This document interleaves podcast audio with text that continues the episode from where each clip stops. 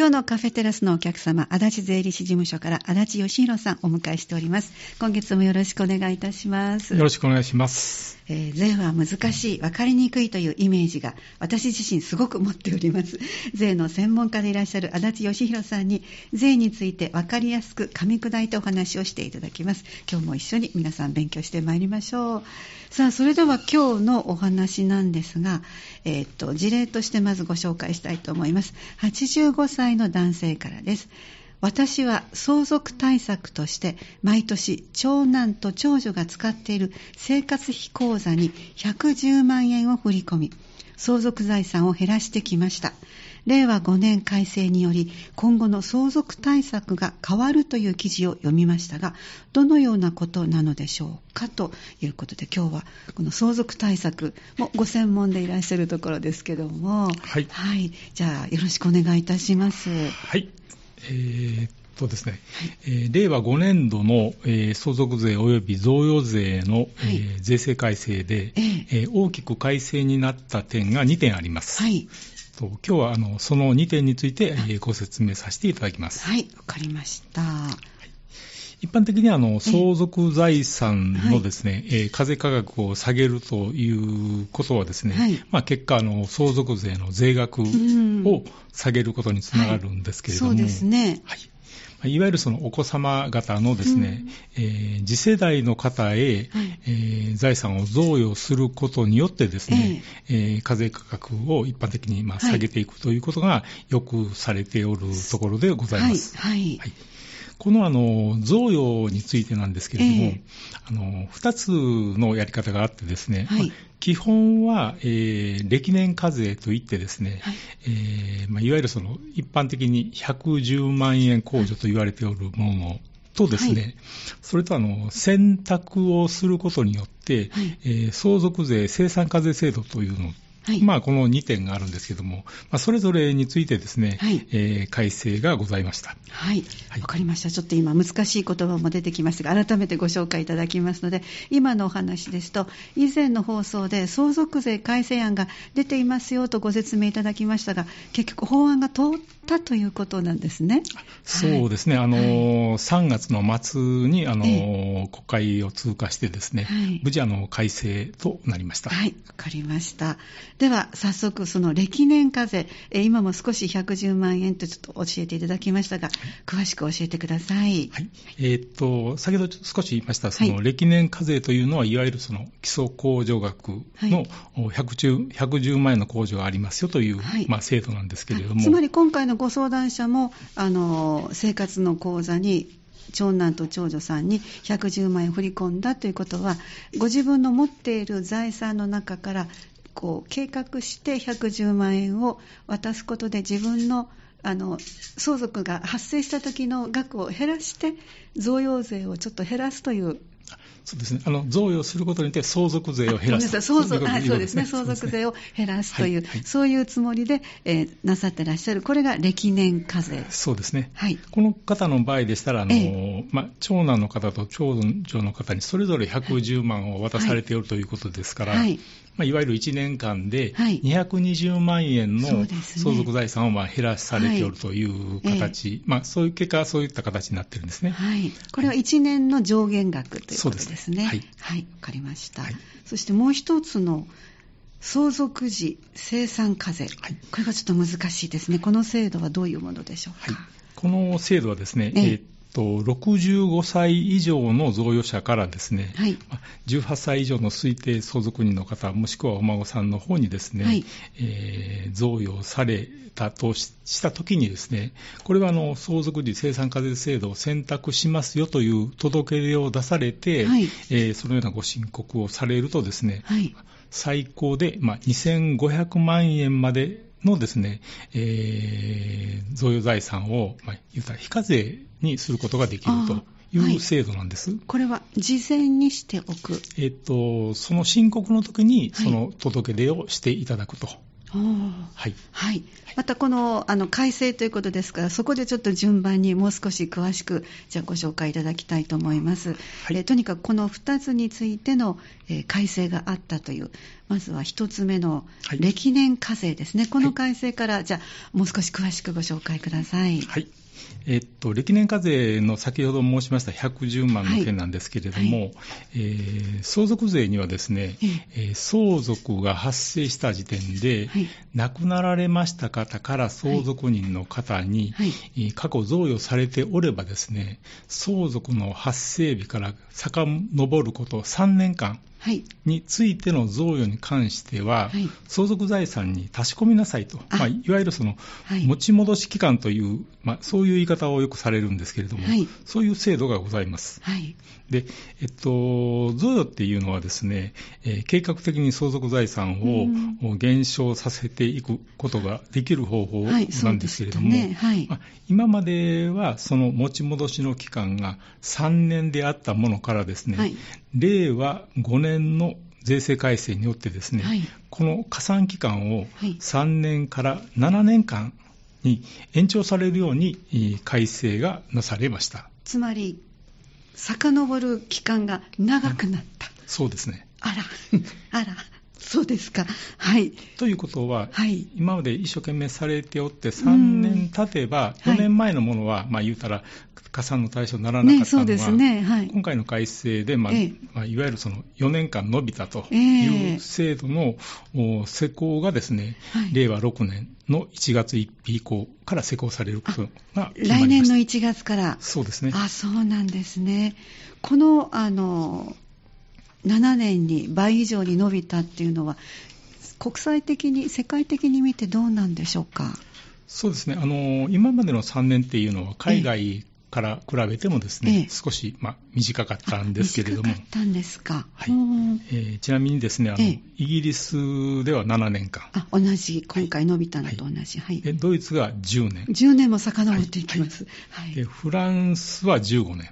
15年。はいはい。で、アメリカなどにおいてはですね、ええ。過去の贈与はすべて相続時にまあ足し込むというふうな、そういう制度になっているので、ええ。はい。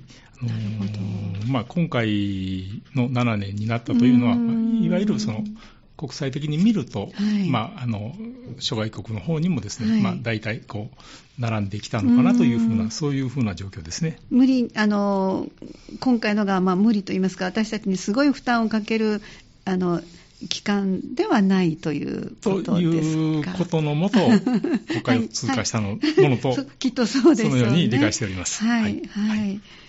ただですね、ええあのこのまあ、いわゆるその4年延びることによって、うん加算期間が増えると、相続税の課税価格がまあ結果的に増えるんですけれども、そね。その増えるものだけではなくてですね、ええこの伸びたあ4年間の贈与のうちでですね、はいまあ100万円に部分に関しては、はいえー加算の対象外ととすることも盛り込まれたんです。あ、そうですか。はいはい。はい。ということは、えーっと、110万円、この方が、えー渡されたうちの100万円は加算対象外。そうですね、あの仮にその、まあ、7年加算になった、まあ、あの年度はちょっと順次伸びていくんですけれども、一度伸びるんじゃなくて、はい。あ、そうなんですね。はい。伸びた4年間の合計のうちではい。100万円は加算の対象外とすることが盛り込まれたんです。そうですか、はい。残念。毎年の110万の100ではない万がではなくて、あ、じゃあ、あの、少しお情けはいただいたけど なかなか、はい。そうですか、は、はい。い4年間の伸びた分の中のはい。100万円、あ、そうなんですね。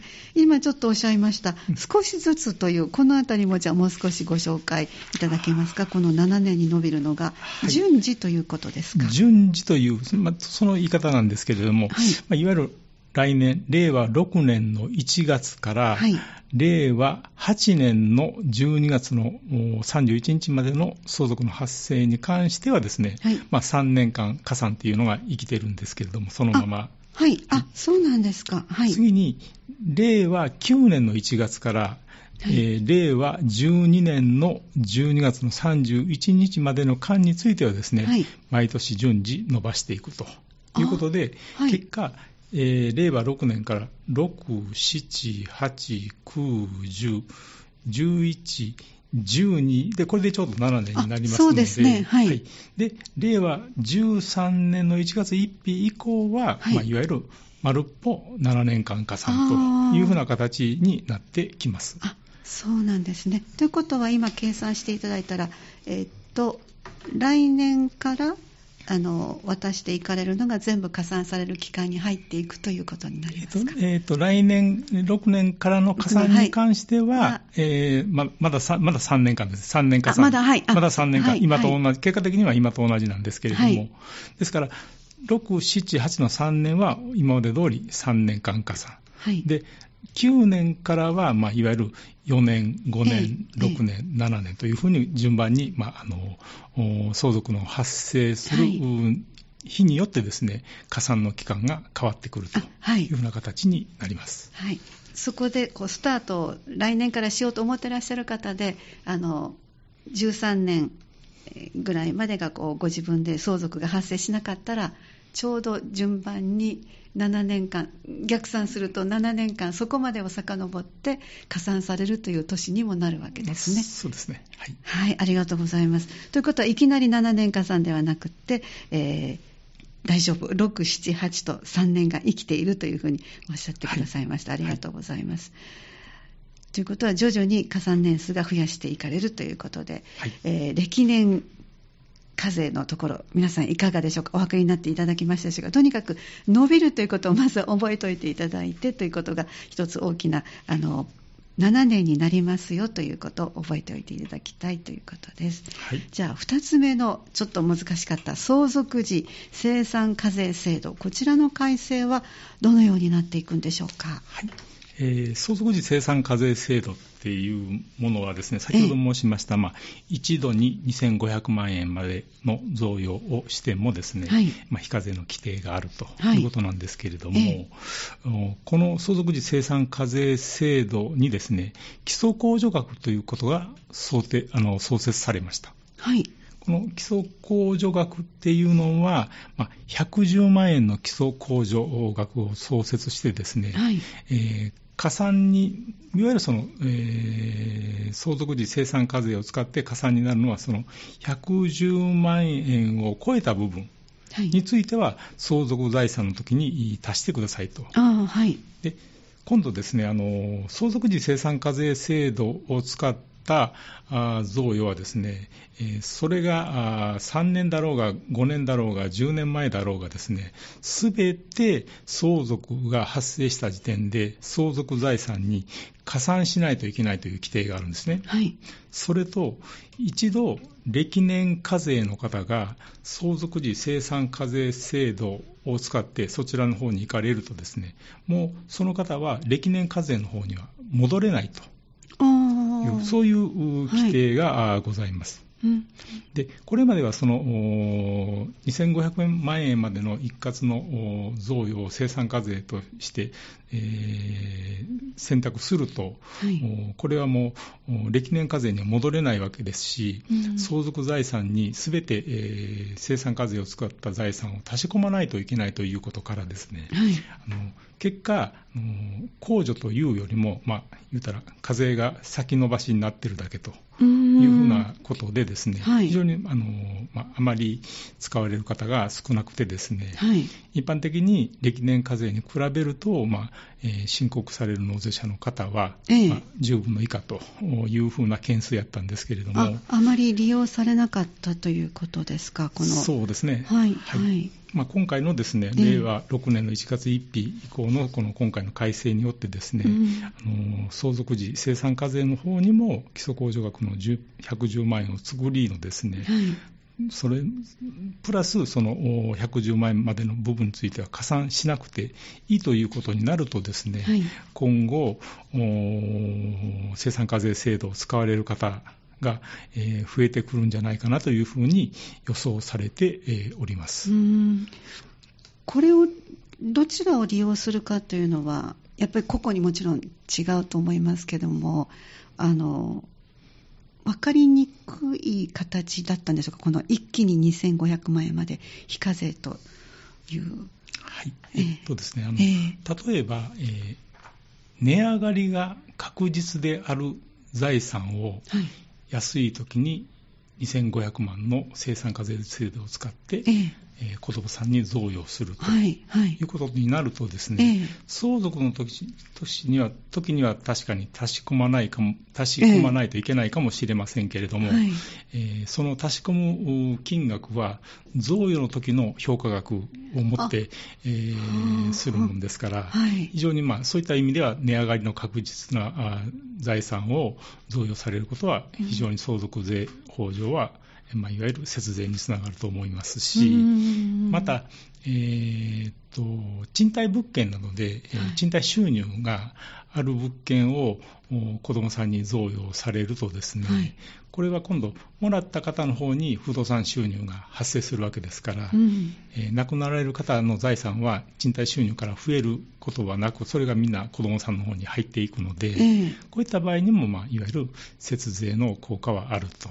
うん。まあ、それはあの財産を、どのような財産をお持ちになられているかということによってですね、はいはい。まあ、どっちがいいんかということを、まあ、ご判断いただく形になろうと思います。はい、あのもう一回、この基礎控除額110万というのは、2500万に対しての110万、そうですね、あの、ええ。2500万という生産課税制度のええ生産課税制度はあるんですけども、はい。110万、生産課税制度の中で110万円という基礎控除が新たに創設されておりますので、はいはい。あの生産課税制度の方の110万と、まあ、歴年課税の方の110万は全く別物とあ。いうふうに、ちょっとあのご理解いただきたいんです。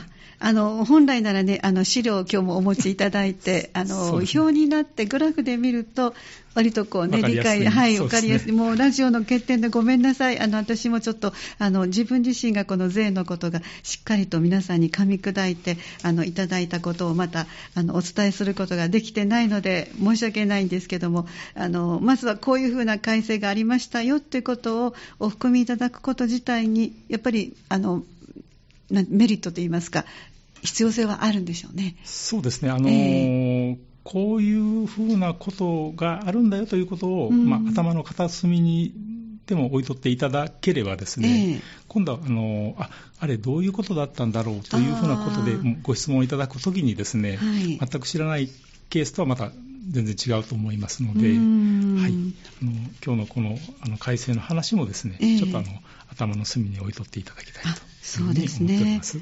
あのそしてこの今このえ相続時生産課税制度を使われるのはちょうど不動産のお話が出ましたがやっぱりそういう方が多いですか、そういう財産のそうですね、ええ。あのこればかりはですね、あのええ。現金の方もいらっしゃいますし、あーあ現金の方もいらっしゃいます。方もいらっしゃいますし、ああそうですか。いろいろですね。あそうなんですね、はい。ということはやっぱり個々にご自分の今持ってらっしゃるものをあの贈与してそれからまた相続税をなるべく少なくしたいと思ってらっしゃる方は個々にご相談になられた方が良さそうですね。そうですね。あのご自分の考えだけではなくてプロの方のいろんな事例をお聞きになりながらあのなるべくきちんとは納めたいけども、できれば節税したいというのがうですねはい、はいはいというところですのでね、ありがとうございます。じゃあちょっとここで一曲挟んで後半もまだまだお話伺ってまいります。今日は第4水曜日、えーシリーズで伺ってます、そこが知りたい税のお話。えーいつものように足立義弘税理士事務所からお越しいただいております。後半はということなんですが、実はシリーズで毎月一度お伺いしておりますが、一旦シリーズはここで終了ということで、今日が最終の回になりますけれども、いろいろ、えーお話をいただいて、2年になりますかしらね。そうですね、はいあのこの2年間、このコーナー、えーそこが知りたい税のお話コーナーで大変お世話になりました。こちらこそ本当にあの不出来な劣等生なもんですから ちんぷんかんぷんな質問もさせていただいたり、またリスナーさんが、え、何聞いてるのって怒られそうな気もしますけども、一緒にゼロからのお勉強をね、させていただきましたので、ありがとうございました。ちょうどこの2年間ですね、あの、はい相続税にまつわる課税の話であるとか、ええはいえー節税につながるようなお話をさせていただきました。はい。あの相続税っていうのは以前はあのええ富裕層の税金というふうに言われておったものがですね、イメージとしてはそうですね。そうですね、あの平成27年以降はですね、はいまあ基礎控除が下がったということでですね、そうでしたね。それまでの申告、えっと亡くなられる方に対するえー相続税の申告をされる方の率が、それまで4.4%であったものがですね、あ対象となる人がこのぐらいだっはいたということになるんですね。でこの時の改正によって8.8%でもう約倍増してるんですね。倍ですね。はい。ただ、これは北海道から沖縄まで全国のお平均なので、うん。あの都心部、都市部の方になってくるとですね、ええはい。あの10%超のですねところもおございます。あ、そうですか。はい。あのこれはあの相続税っていうのはその事前に相続税対策をされておる方と、うん。全くされてなくて相続がぽっとこう発生したところではですね、うん。随分その税負担っていうのがえ。違ってきている、まあ、そういった差が出る税目にもなっていますので、そうなんですね。事前の対策っていうのは非常に重要かと思います。そうですか。じゃあ、もし、あの、今お聞きの皆さん方にも、ぜひこの相続税の準備はしていただきたいというアドバイスになるわけですね。そうですね。うあんのはい。とまあ、相続税自身はええ遺産の総額から、はいえー債務、葬式費用を引いて、ええ。で現行であれば、えー3年内の贈与加算をしてですね、はい。そこから基礎控除を引いたあ、そうそうそう、はい。そしたら、えー課税価格が出る方については、相続税の申告っていうのは必要になってくるんですけれども、つまり計算してプラスの数字が出る方には、相続税の申告が必要だというそうですねことですね。はい。これはあの税務署さんの方もですね、ええ非常にあのこう財産についてはチェックをされておるあ はい。と思いますので、はい。税務署さんの方からその期限を申告をしなさいよということで、ええ。納税されるようなケースであればですね、ええ。これはあの本税に加えて加算税とか延滞税とかですね、まあ、本来払わなくても良い税負担が発生するので、はいまあ、そういったことがないようにですね、えーきちんと計算されて、うん期限内のはい申告をいただくようによろしくお願いします。はい、わかりました。じゃあ、あの、言わなければわからないかなって思っているのは素人考えで、あの、税務署の方から連絡があった時にはもう、あの、そこからの納税となると、余分の税を負担する可能性があるということですね。そうですね。あの、基礎控除、改めてもう一度、あの、すぐお聞きしても 忘れてしまいますので、もう一度ご説明ください。はい。えっと、基礎控除っていうのは、えー3000万円プラスはい。600万円かける法定相続人の数。はい。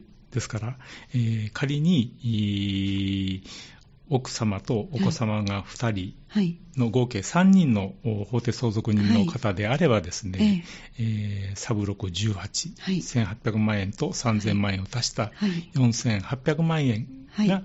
えー基礎控除になりますので、はい。こういった方については、その財産が、えーいくらにななっているのかということをしっかりと計算いただいてですね、はい。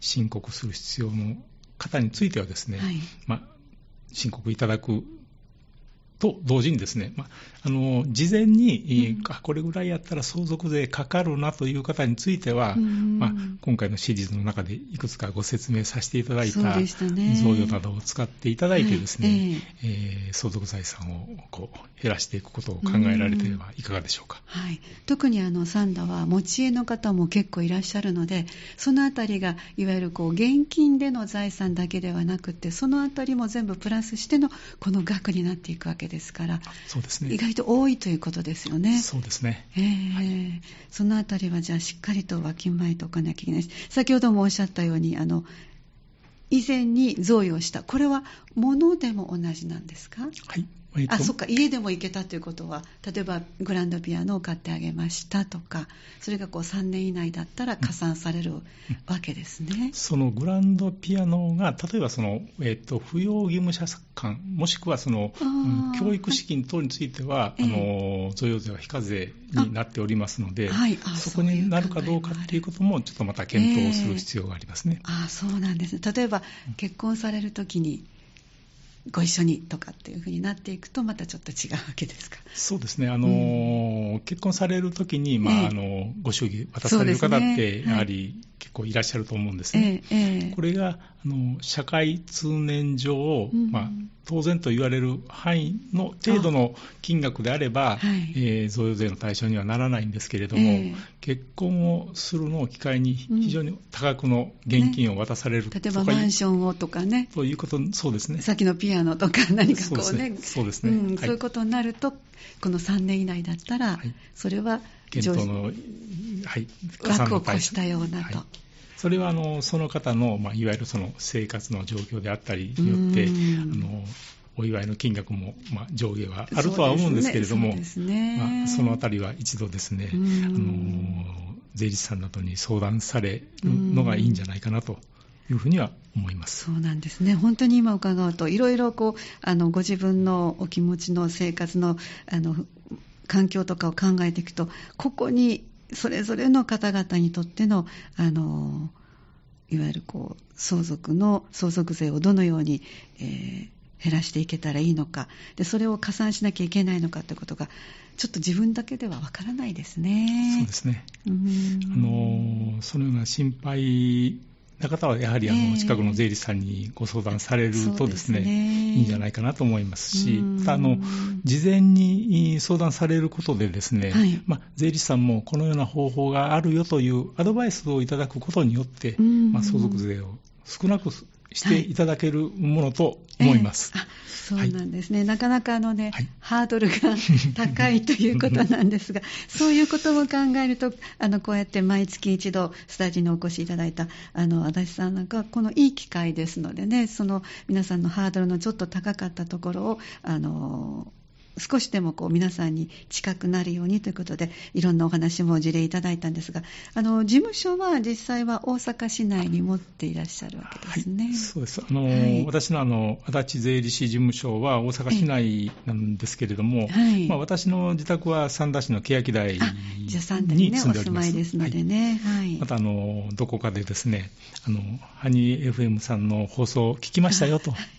いうことでですね、あの、ええ。声をかけていただければ非常にあの、嬉しく思いますし、ええ。あの少しでもあの、相談者の方の力になるようにですね、えええー寄り添って相談をおお聞きすることをお大事にしておりますので、いつでもお気軽にご相談ください。ありがとうございます。あの今日の放送もそうですが、毎回あのアーカイブということで、あのホームページの方にもアップされてますから、なかなか一度で聞くことは難しいけど、二度三度とこう繰り返し聞いていただくと、あそういうことだったのか。ただ私が途中でいらないことを言ってるので、ごちゃごちゃになってしまったかもしれませんが、それはもうぜひあの足立さん欅台にお住まいということで、またどこかでお目にかかれる機会もね皆さんあると思いますから、気軽にあの聞いてましたよということからハードルがちょっと下がってあのご相談いただけて上手に節税ができたらそんなあのお役に立てたら嬉しいなと思っております。あのこちらこそ本当に2年間いろいろと不出来なあの